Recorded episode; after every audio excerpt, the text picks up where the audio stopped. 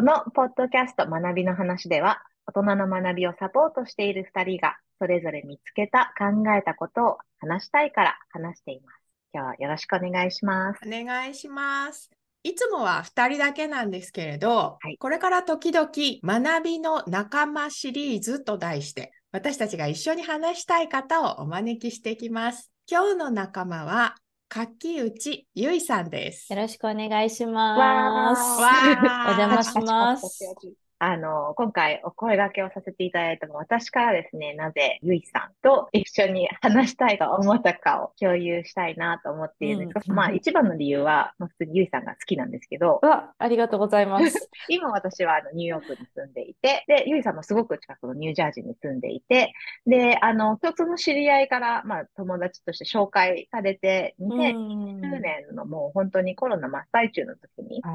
出会ったっていうあの関係性の方なんですけれども、意外と話をしてたりとかする中で共通点がいっぱいあってですね、大人の学びっていう単語であんまりお互い話してないですけれども、うん、新しい体験をすることで人が成長したり変わっていく、そういうことをサポートされてたりとかするっていう点が一つ共通点であるのと、もう一つは二人ともあのコーチングを、まあ、ほぼ同時期に学んでいたっていう、まあ、自分たちの学びの仲間みたいな関係性と、三つ目はお子さんがうちと同じぐらいの年ということで、うん、母としてもま仲間ということで、はい、異国の街に 生活する中で、なんかこう同志のように付き合っている方なので、うん、今回のね、その大人の学びについて話し合う仲間として、ぜひお呼びしたいなと思ったというのが背景になります。ありがとうございます。改めまして、じゃあ自己紹介させていただきます。柿内結衣と申します。簡単にプロフィールをお話しすると、これまで携わってきた、まあ、お仕事の中でいくと、キーワードは人材開発、組織開発とか、リーダーシップ育成だったりとか、そういうようなキーワードに触れてくることが多かったです。そして、経験は日本での民間企業での仕事と NPO の中でのお仕事、2つの領域で関わったことがありますで、さっきともこさんにも言っていただいたんですけど、越境体験なんかをしていくプログラムに関わっていたことがありまして、でそれは企業に勤めながらお仕事を持ちながら、また自分の所属しているところではない場所、うん、国も変えるし、会社も変えるし、そして役割も変えるし、民間ではなく NPO だったり、社会的企業と言われるところだったりっていう、いろんなこうピボットをした状態で学びをしていく。うん、で、その体験をしながら自分について知るとか、社会について考えるとか、なんかそういうようなプロセスをあのご一緒するようなプログラムに携わったことがありまして、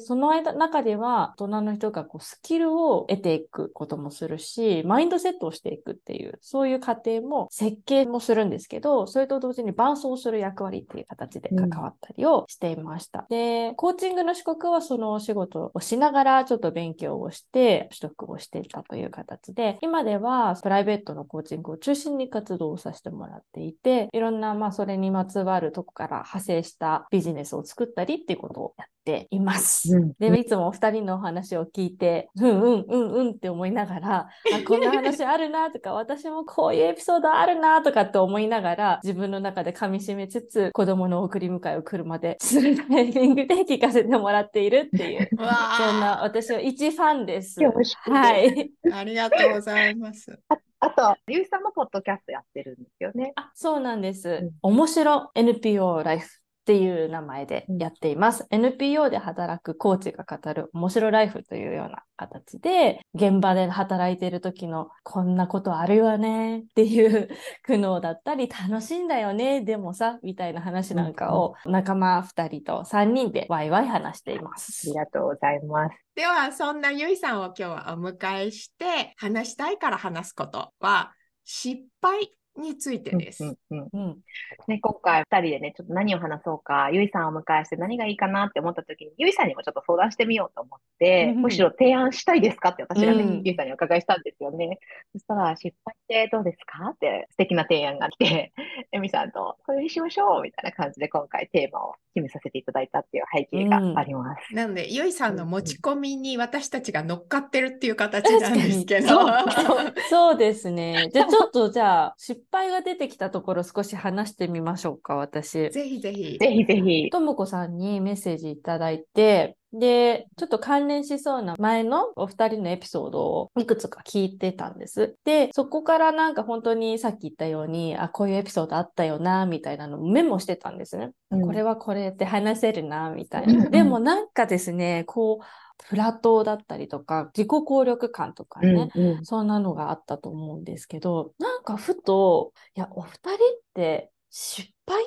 て思ったりするのかな？って思ったんです。うんうん、すごくやっぱり学びについて考えている時っていろいろ思い返すんですけど、うん、全部やっぱり自分にとって消化したものになっていて、うん、あそこからはこういう、まあ、グッドなポイントあったなとかこれはやっぱうまくいかなかったけど次はこうしたなみたいな、うん、そのプロセスを思い出すんですよね、うんうん、それを思い返してる間には失敗とは全然出てこなかったんだけど、でもやっぱり苦い思い出もあるんですよね。で考えてみると、ちょっと大人になってからの体験の方が苦いと思ったものが多かったような気がしたんです。振り返ってる中で。うん、なんかうまくできてない感覚とか、うん、そんなのをより20代後半30代というか、年を重ねていくうちに、それを経験してることが多いなーって思ったんですね。うん、で、こう、お二人にとっては失敗という言葉がすごく遠い存在のように聞こえてきたから、えー、実際どうなんだろうって思って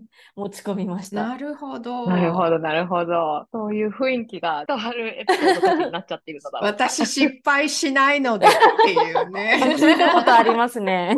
うん。あの、お二人もね、ご存知のように私今、転職活動とかしていて、うん、で、大学院の入試の時とかもそうだったんですけど、なんかエッセイで、あなたのビゲストフェイリア、あの、一番大きな失敗は何ですか？っていう問いとかってたまにあって、うん、確かに相対的に苦手なんですよ、私その質問が。なんか失敗ってなんだろうみたいな、どの失敗をどう言おうかなみたいなことを考えて、うん、で、彼らはやっぱね、そこから何学びましたかみたいなところに、まあ、どうせ繋がるんだろうなとは思いつつ、ど、どのエピソードがあの自分にとっては失敗だったんだろうっていうところで一瞬やっぱ立ち止まるんですよね。失敗エピソードって鉄板ネタみたいの持ってると強いですよね。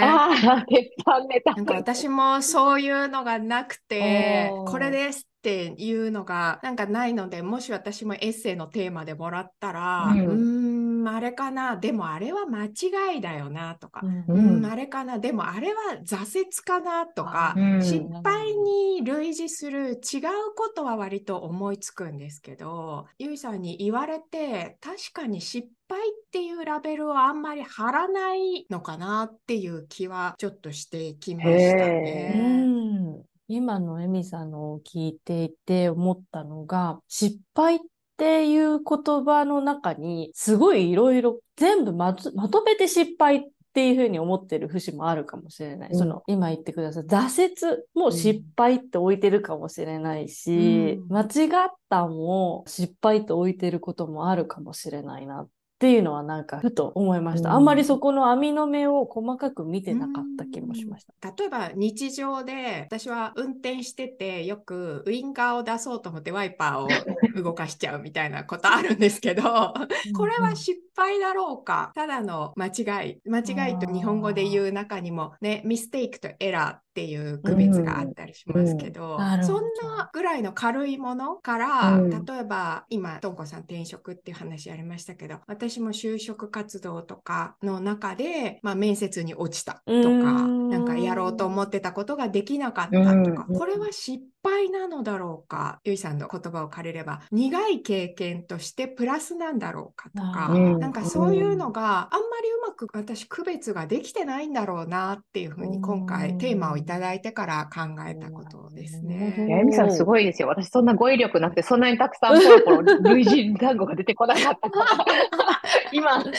語彙力なのこれ。語彙力、語彙力。いや、すごいなと思って、あの、私も最近うっかりはしたことがあるんですけど、うん、なんかうっかりって今、エミさんが言った、うん、え、エラ、エラか？みたいなのもなんか今頭の中でくるくる考えていて、けど、失敗だっったのかもとか、なんか、そこら辺が難しいですね。なんか、難しい。確かに。私、あの、ずっと、誤色の人って言われていて、うん、スモールエラー、すごいいろいろ間違えるんです。タイポ。タイポとか、うん、と言葉とかも、え、それ合ってる？みたいなやつとか、結構あって、うん、学生の時から細かいものを管理するのが苦手だったんですね。すごい。でそれで仕事を始めてから、新入社員としてはとてもクリティカルなので、うん、とてもよく怒られていて、うん、もうダメダメだったんです。それは当時の私にとっては失敗というよりかは、私の苦手なやつっていう感じで、うん、苦手分野で怒っちゃってるやつみたいな感じになんか捉えてたんですよね。で、まだちょっと違う観点なんですけど、でもその当時に先輩から言われた言葉が、柿内は大きな失敗をしたことがないでしょ人生の中で。言われたことがあったんですね。うんうん、で、大きな失敗を人生の中でしていった方が、なんか豊かになるだったかな。そうか、もっと深く考えられるようになるとか、あともっと挑戦できるようになるとか、っていうふうに言われたんです、当時。だから、もっと大きな失敗しろっ言われたんですけど、当時の私としては、え、いろいろ失敗したような気もするけどな、うん、これって人に言われる、決められることなのかなとか、うん、でも確かに自分の中では、あれもこれもやってよかったっっていうラベルにはなってるな、そういうふうに捉え直してるところはあったりしたんで、さてはって失敗とは何でしょう？みたいな感じになったのを今ちょっと思い出したんです。うん、そういうスモールエラーがいっぱい積み重なってもそれは失敗とは呼んでくれなかったので、あの、じゃあどんなことをしたらいいでしょうか？みたいな感じにはなったんです。なるほど、なるほど。まあ、その方は、エミさんがね、先ほど言ったような定番のこうエピソードがある人みたいなことをイメージされて言っているのかもなっていうのを聞いてて思いましたけど、やっぱりなんか失敗ってすごくパーソナルなことだなと思っていて、その人がその人にとって失敗かどうかを意味付けをするというか、外からはやっぱりわわから、わかりやすいやつはスタートアップをやったら、もう大失敗で1年後に閉鎖したんです、投資家にもみんなにこう頭を下げてみたいな、なんかね、そういうのとか、いわゆるわかりやすい失敗談かなとは思うんですけど、私の中ではうっかりはいっぱいあるんですね。なんか、あちゃーみたいな、ごめんごめんみたいなのはあって、それもまあ失敗といえば失敗ですけど、自分はやっぱり失敗って自分がカテゴリーするのは、前提とか意図とか、自分の中ある程度一貫していたけれども、その前提が大きく違った結果になった時に、ああ、失敗したな、みたいな、なんかそういう自分の中でのその自信の度合いが裏切られた時みたいなのは自分の中で結構相対的に大きな心配。外から見えないんですね。多分その自分の前提としていた結果、アウトカムと起きたことのギャップがこんなに大きかったガーンみたいなものって外からはわからないものの方が自分の中では失敗が多いかな。外から見てわかりやすいそのスタートアップのあの失敗みたいなところのエピソード私は個人であんま持ってなくて、あの転職は失敗だったとか、あのイベントは失敗だったとか、指させるものは実はあんまりないんですけど、設計した研修例えばで現地に行ってやってみたら、ニューヨークのデスクの前で設計していたものとインドでデリバリーしてた時のリアルの違いみたいな、なんかそういうのは明らかに痛い、苦い失敗で、そこから学ぶものはいっぱいあったっていう感じですね。学ぶものはどこにでもあるんですけど、やっぱ失敗から学んだみたいのは、そういう自分の想定とのギャップの大きさみたいなのは自分では失敗にカテゴリーしてるかなという気もします。そうですね。失敗から学ぶっていうところで、学びの方にフォーカスが移ってしまうので、失敗そのものよりも、うん、それであんまり失敗のエピソードをこう強く記憶していなかったり、失敗の話を面白く作り上げたりするっていうことにあんまり注力していなかったりっていうことになってるのかもしれないですよね。うん、実際あの失敗学っていう特に工学とかねそういった分野では作ってみてどう失敗するかっていうデータを集めて原因をね探したり解決したりっていうね、もうまさに学ぶために失敗を置いているっていう考え方もあるかなと思いますね。うん、うんそうですよね。今、エミさんがおっしゃったこと、すごくあの、社会起業家を支援するプログラムをデザインしてた時にも、その、 experimentation、その実験するみたいなのをすごくやっぱり重視していて、やってみて、そこから学ぶみたいな、じゃないと仮説が正しいかどうかわからない、うん、結構その工学的なメンタリティで、その experimentation だと fail forward、うん、前のめりに失敗せよみたいなフレーズがすごく言われていたのとちょっと近いかなと思いますね。本当工学ですよね。うん、なんかデータポイント集めるために前に転べみたいな感じの哲学だったかなと聞いてて思い出しましたね。実験って成功と失敗の価値そんなに変わらないっていうふうに考えてると思うんですよね。うん、私、あの、小中学生の学習支援をしてるんですけど、実験好きの男の子が一人いて5年生の、毎週違う実験を考えてやってるんですね、勝手に。で、この間はチーズを作るって言って、で、なんか牛乳使ってなんかやってたんですけど、失敗したんです。うん、焦げちゃったかなんかなんですけど、うん、で、じゃあ、どうして焦げちゃったのかなって言った時に、まあ、火が強すぎたとか、これをしたらチーズができるるっていう仮説も一つだし、うん、ここを変えれば次は成功するんじゃないかっていうのも仮説だし、うん、仮説を立て続ける、うん、そしてその中で失敗と成功に枝分かれしていく、そのプロセスを彼は踏んでいるだけなので、失敗と成功のその価値、割と同等に捉えているなっていう、まさに科学者の考え方だなって思いながら話を聞いてたっていうのをね、今思い出しましたね。やってみたら違ったっていう場面を失敗と成功を繰り返すっっていう風なのを聞いてから思い出してみると、うん、結構あったわ って思いました、今。うんなんだろう、自分の中では結局、その繰り返した先に見たい結果があったから、ここに持っていくために、じゃあこうしていこう、こうしていこうっていう風に道をこう変えながら進めていったから、結果的にはその、まあ、プロセスであっただけで、きっと最終的なところに満足なので OK ってなってたんだと思うんですけど。うそういう意味では別の類義語としては試行錯誤っていうのも失敗の一種なのかもしれないですよね。うん、そうですね。試行錯誤。あと出てくるのは臨機応変とか、うん、その時々ね、合わせて変えていくみたいなのもありますよね。失敗しないと合わせる必要ないですもんね。そうですね。確かに。あるいは、スーッと全部成功することが一番大きな失敗かもしれないな。いや、わかるわかる。ストレート A で、何の障害もなく、俺は何でもできるみたいな、なんか全能感みたいなのを持っちゃうっていうのはすごく失敗な気がしますね。そうですそれ うんうん。わかりますね。まあなんか人生、そんな全能感でいけるの確率なんてすごく少ないのでね、それができちゃったらむしろアンラッキーというか、うん、何かが起きた時のレジリエンスにちょっとこう影響するんだろうなとか。あとはけどその教育とか周りにどういう大人がいたかとかで、その失敗という名前がついたものに対する心の持ちようって結構人によって違うのかなとちょっと思っていて、その試行錯誤っていうのがプラスの意味があるよねって思っている環境の中で育った人が、いや、今試行錯誤中だからって結構前向きに行くのと、なんか、え、まだ進んでないの前にみたいな感じの空気感にある中で感じるのとは違うんだろうなという気もして、周りにあのどういう人がそう承認してくれるかによって結構違うだろうなとちょっと思ったんですよね。で、すごく今自分の中で思い浮かんでるのはボルダリングなんですけど、あの、二人ボルダリングしたことあります？かね何回か体験したことはあります。うん。学びのオタクの自分としては、いや、子供はボルダリングをぜひやってもらいたいと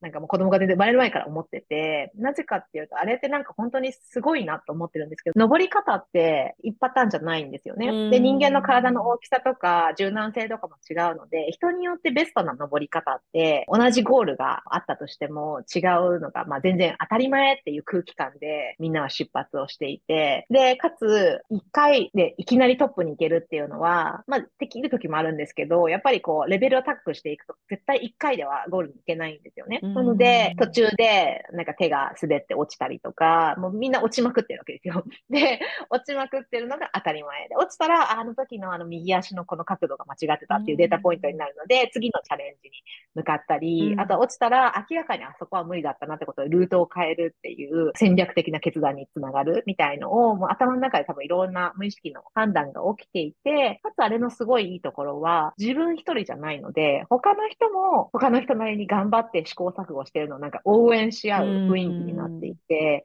他の人が落ちたら同じように次も頑張れっていう応援したい気持ちにもなるし、応援されるし。っていう試行錯誤の結果上に行ったら、イエーイってなるんだけれども、じゃあ次のゴールっていうのがまあすぐ横にまたあったりとかするっていう、もうなんか永遠に試行錯誤と達成感と、けど失敗からの学びを高速で何歳でもやれる、すごく素敵な環境だなと思っていて、なので、落ちるのだけをフォーカスしたら失敗してるんですけど、その人は一瞬、その瞬間では切り取ると。けど、その滞在時間の10分で切り取ったらもうすでに失敗じゃないと思いますし、1時間って見たときに、成し遂げたことを考えたときに、何度落ちたのかって数えてないと思うんですよね。うん、そういうのと、今話してることが自分の中ではシンクロしたっていうか、だからなんかこう、失敗から学んだっていうなんか綺麗なストーリーの話ではあんまりないんですよね、多分。私の中で失敗。もっとマイクロで起きることで、うん、そこだけズームインしたら確かに失敗落ちてるっていう、好きだと思えばあるんですけど、うん、ズームアウトすると、失敗って本当にごく一つの粒というか、もっとそれ以上に重要な体験を説明するフレーズがあるんだろうなっていう気がしてますね。まさにそうですね。コーチングでもよく経験とか対話から何を今日は学びますかとか、自分について何がわかりますかみたいな問いをしますけど、やっぱりその時って今おっしゃったような。視点の切り替え、ズームイン、ズームアウトとか、スイッチ、自分がいるところをちょっと変えてみるとか、うん、視点を切り替えてみるとか、そんなことをしながらやってみると、見えてた形が違うものに見えてきたりする。そういうふうに切り替わって、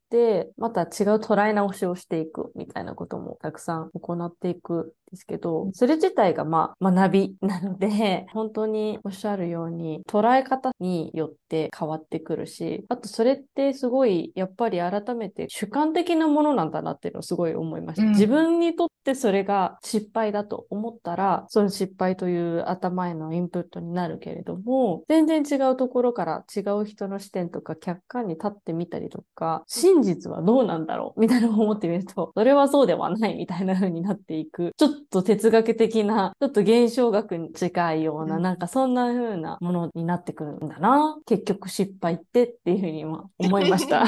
行動する側の本人としての失敗に対する失敗感みたいなものもあるし、今ね、お二人がおっしゃったように、コーチとか親とか何かサポートをする側からの視点っていうのもね、あると思うので、うん、本人が何を失敗と捉えているかとか、その失敗に対して、ここからどうするっていうことを考えやすいタイプなのか、あるいはもう失敗したくないからもう何もしないっていうふうに、こう後ろ向きに慎重に捉えるタイプなのか、あるいは失敗を恐れないっていうことだけを考えると、当てずっぽうにこう行き過ぎて効率が悪くなってたり、本当に大きなリスクがあるっていうことがね、予測できてなかったりすることもあると思うので、さすがにそれはダメだよっていうね、うん、ある時は失敗を予測させてストップをかけるっていうこともサポートする側には必要なところだと思うので、恐れすぎて動けない人には失敗は気にせず動いてほしいし、あんまり行き過ぎる人にはある程度抑えなきゃいけないし、うんうん、そのなんかさじ加減みたいなのが失敗に対応するサポーターには求められるのかなっていう気がしますね。いやそうですよね。元気な3歳児を公園で追いかけてると、常にそのせめぎ合いですね。うん、いや転んで学んだ方がいいんじゃないかなっていう時と、シャドウはちょっと危ないかもなみたいなところのバランスですかね。支援する側としてはね、そうかもしれないです。ただなんか失敗をズームアウトできる立場でこういうふうに話すのは、すでに起きたことに対して関わるっていうのはできると思うんですけど、現実的にけどあるのは失敗が怖いというか、なんか恐れがあって、うん、恐れと、けど願いがこう表裏一体で目の前にあって、あれが欲しいんだけれども、これは怖いっていう、多分その両方のせめぎ合いで足を前に踏み出せないっていう、うあの状態の人と関わることもあるじゃないですか、コーチとかしてると。ね、そっちの、これから、頭の中で描かれている、これから起きるかもしれないのところに失敗が粒として含まれている時って、また少し違う関わり方になるのかなという気はしますね。うん。やっぱりでもそれ、私にもあって、まあ、ちょっと新しいプロジェクトをやっていきたいなって思ったりして、で、それがすごく自分にとってはモチベーティブ、すごい楽しい、嬉しいものなんだけども、なんかいけない。ニーズとしては私はそう学びを重ねていくこと好きだし、やりたかったことが達成されていくことってすごい喜びなんですけど、でも動けないんです。みたいな時の深層心理ちょっとこう、なんでだろう思ってみると、うん、やっぱり失望したくないとかね、うまくいかない姿を見たくない、うん、がっかりしたくない、させたくない、目標を掲げるほどにできなくなる未来は嫌だな、うん、みたいなのとか、勝手にこう、できないシナリオを見ちゃうんですよ。そうすると、あ、なんかちょっと怖い、怖い、そうですね、恐れ、嫌だなっていう漠然とした思いなんかも出てきたりとかしますよね。で、避けたくなっちゃう。それをね、公開というか共有してくださって、ありがとうございます。そうですね。それを聞きながらね、自分はそういうのはどういう時に感じるかなって、ちょっと今思考が動いているところ。いや、すごくこう、当な大人としての思考の深さだと思いますね。うんうん、先の見通しを詳しくできているっていうこととか、うん、他の人を巻き込んでやることに対する責任感だったりね、大人としての正当な考えが聞こえてきたような気がしますね。なんかありがとうございますって言いたくなりましたけど。あの翻ると結局私ってそういうところすごく多分無責任で 言うと思った。言うと思った。自己中なんであんまり考えてないんだと思うんですよね。なんで捉えようによっては例えば私が留学をしたこととか、まあアメリカに住んでいたこととかも失敗っちゃ失敗でしょうし。えー今、あの、個人事業でやってますけど、それだって、まあ、捉えようによっては失敗でね、後々、ああ、あれはやめとけばよかったって思うのかもしれないですけど、まあ、今のところ私が自分で OK と思ってる以上は、しょうがないですよね。OK なことは OK だってことですね。いや、あのね、ゆいさんご存知のように、いつもこうやってね、あ、エミさんそこから投げてくるかっていうのがたまに飛んでくるんですけど、うん。うん、けど、エミさんが言ってた、いくつかね、大事なことをおっしゃったと思うんですけど、その正当っていうキーワードをエミさんがキャッチしたのと同時に、私はゆいさんの話を聞いて、誠意と熱意っていうのをすごくあの伝わってきてて、やっぱ誠意がないとそんなに真剣に思えないんですよ。っていうのと、熱意がないとそこまでアウトカムにコミットできないですよ。っていうのを聞いててやっぱり思って、それがあるがゆえの、すごく大切に思っているプロジェクトなんだろうなっていうのが伝わってきて、けどエミさんがそれがないっていうのは、私は異議を申し上げるみたいな感じ いい申し立てですね。そうじゃないんだろうなと私も感じてますよ。例えば担当されてる受講生に対する誠意も熱意も、エビさん、ものすごいありなので、多分何に対してそれを費やすかの選択が、まあ、ゆいさんの場合は見たことも、あの作ったこともないものに対して今感じているけれども、エミさんはどういう形で受講生に接すると、できる限り誠意いっぱい接せられるかっていうのは、なんとなく経験って持ってらっしゃるので、二人とも誠意もあるし、熱意もあるなと私は思ってるんですけど、ゆいさんのその向き合ってるものの、あの、不確実性の高さみたいのは、ちょっと違うのかもなとは思いますけどね。なんかね、私今日このテーマになって、最初に言った通り、あんまりこれっていう失敗談が出せないので、自分が過去に書いたブログとかで失敗って検索してみたんですよ。さすが。何を失敗と思って語ってるかななんて思って、すっかり忘れてたんですけど、うん、私が失敗しても、絶対誰かが片付けてくれるっていうことを書いていて、あ、確かにそんなことを考えてたし、今もそう思ってるとこあるなって思うんですけど、イメージとしては、あの、東京駅に新幹線が着いた時の清掃の方たちのイメージなんですね。だから、私はガチャガチャに失敗して東京駅に着くんだけど、私が、ああ、失敗した、やめとけばよかった、恥ずかしいとか思ってる間に、何人もの人がババババって車内に入ってきて、タタタタタタって綺麗にして、パーパーンって方向を変えて、もう博多行きになってるんですよ。で、私は、あ、そうなの？もう出発なのね？っていう感じで、なんか振り返ってる暇もなく次へ行くっていうのに、私すごくお世話になっているなっていう感じがしているので。その場合は宇宙なんですかね？宇宙の働きかけ？その誰が、誰が片付けして具体的にはその清掃の方たちは、まあ、家族だったり友達だったり、本当に通りすがりの人だったりするんですけど、いろんな声かけや働きかけによって、あれは失敗じゃなかったのかなっって思っているうちにもなんか事態が先へ行っているっていうそういう感覚はあるなっていうふうに思いましたね。いやー、面白い。私は今、愛情と引き付けっていう言葉が出てきましたけど、すごいこう、エミさんには周りの人々がこう巻き込まれていく力があるんですね。見てられないんだと思いますよ。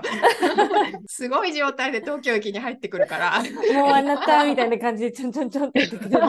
本人は打ちひしがれてるから、降りなさい、とりあえず。はい、もうやっといたから、行きなさいって。や、愛されてますよね、それは。確かに愛されている。甘やかされてるんですよ。見てくださってるし。てか、どうでもいい人だったら見ないですか？らね。そんなの声もかけないですもん。うんうん。いや、エミさんの話を聞いてて、一つ思ったのは、私もちょっと自分の人生観に多分これつながることだと思うんですけど、私自己効力感のエピソードで結構自己効力感高い方だっていう話はしましたけど、うん、私けど、最終的には私一人できることって本当にちっぽけなことだと思ってるんです、同時に。なので、自分がこれやってできるといいなって思って確かに頑張るんですけど、できなくてもあんまりへへこたれないというか、なんかやっぱりもっと大きな力が働いてうまくいかないときはいかないんだみたいな諦めも結構あるんですよね。一人の人間ができようと思ってることも実は一部おこがましいみたいなことを思っているので、うん、あの、けどおこがましいって思うと何も努力しないっていうなんかギリギリのところがあるので、もちろん何か私が働くことで誰かに作用を起こせるのではないだろうかって希望を持って行動はするんですけど、それができなくても、まあ人間一人の力ってそんなもんだよね、みたいなことを結構受け入れれるように、多分年を重ねるようになった気がするので、その電車到着した時に、私の場合はその身近な人が愛情を持って片付けてくれてるかわかんないんですけど、海の波が押し寄せる時は押し寄せるよね、みたいな感じで、あの砂場で、あのせっかくお城とか作ってても、海が来たらお城は流れるみたいな、なんかそこら辺の悟りがあって、あんまりその、綺麗に設計して建てた、そのお城がなくなっちゃうわ、みたいな感じでそこまで執着してないっていうのもあるかもしれない。そういうこともあるさ、みたいな感じで、次のお城どっかでやろうかな、みたいな。色即是空ですね。え、ちょっとまた難しい日本語。ですか？般若心経ですか？知らない。すごい。うんでも今の聞いて思い出したのは川のように流れていくみたいな話ですかね。山登り型でゴールを目指していくっていうと、てっぺんはあそこだと決めて、うん、じゃあそこにたどり着くまでの最短ルートはとか、ちょうどいいルートはどこっていうふうに戦略を作って登っていってゴールにたどり着いていく。っていうやり方と、川に流れるように、ふーっといって、うん、そこに予測してなかった石があれば石に当たってちょっと曲がってみる。で、その流れる中で出会っていくものに影響されていって、たどり着く先はまあ川下でどっかの海にその先出られるかもしれないみたいな、うん、あの流れ方をしてるとよりこう広い心で 起こったこととかを受け入れながらあるよねこんな風に流れていくよねっていうのの一つ一つのオポチュニティになんかまあ感謝するってほどかもいかないかもしれないですけど、まああったあった、じゃあ次はこう行くのかななんてのを楽しみにしながら、そういう流れ方というか心持ちでいると出会うものにありがたく思えると言いますか、なんか特にあ、ダメだったなって思う機会はなく、得たなって思えるっていう、なんかそんなリーイングというかあり方もあるのかなっていうのをちょっと思い出しました。うん、素晴らしい。素晴らしい。なんか綺麗な説明をしてくださったけど、だからエミさんも私もも絶望的に記憶力が悪いのかもしれないですよね。そうなんだ、ね、流れて覚えてないみたいな。本当に水に流してしまってるんだろうな。いいように解釈して私も大体のこと覚えてない。あとまあね、傾斜が変わったり、流れが変わったり、うん、どうせしますからね。そうですよね。ね予期せぬ事態はたくさん起こりえますしね。あ、なんか新しいの来たなぐらいの感じで、ね、川かと思ったら突然サーフィンが始まるみたいなね。気づいたら山にも登ってるみたいな、そういう感じなのでね。絵にしてみたら面白そうですね。確かに。いやー、なんかいろんなことを話しましたけども、結構ね、時間もあっという間に経ってしまって、そうですね。今回ね、あの、失敗についてというテーマではあったんですけれども、まあ、ゆいさんにこのポッドキャストに参加してみて、どんな気持ちだったかの感想をぜひお伺いしたいです。この3人の会話の時間が、ゆいさんにとってはどういうお時間だったのかなというのをお伺いしてもいいですか？失敗ですか？そんなことないですよ。失敗ではありません。もう得たもの大きい。まあ、そもそも光栄です。ありがとうございます。本当にこの場に、このお二人の対話の場に入ってて、いけるだろうか、大丈夫だろうか、ちょっとドキドキしてました。いやいや でもなんかこう、やっぱりお二人の何かを乗っけてみたら、ポンでまたこう重ねてってくださるところとかがこのテンポ感素敵だなと思いながら で一つ一つが重なっていくって感じですね を体感しながらあそっかってこれを閉じた後に改めて私そうだな失敗って失敗じゃないなって言いそうだなと思いました その対話を。いや本当に素敵な時間をありがとうございました。ありがとうございました。ありがとうございました。今回は失敗について話しました。紹介した情報や関連する他のエピソードのリンクはエピソードの情報欄にまとめています。学びの話は毎週1回配信予定です。番組をフォローしていただけると嬉しいです。それではまた次回。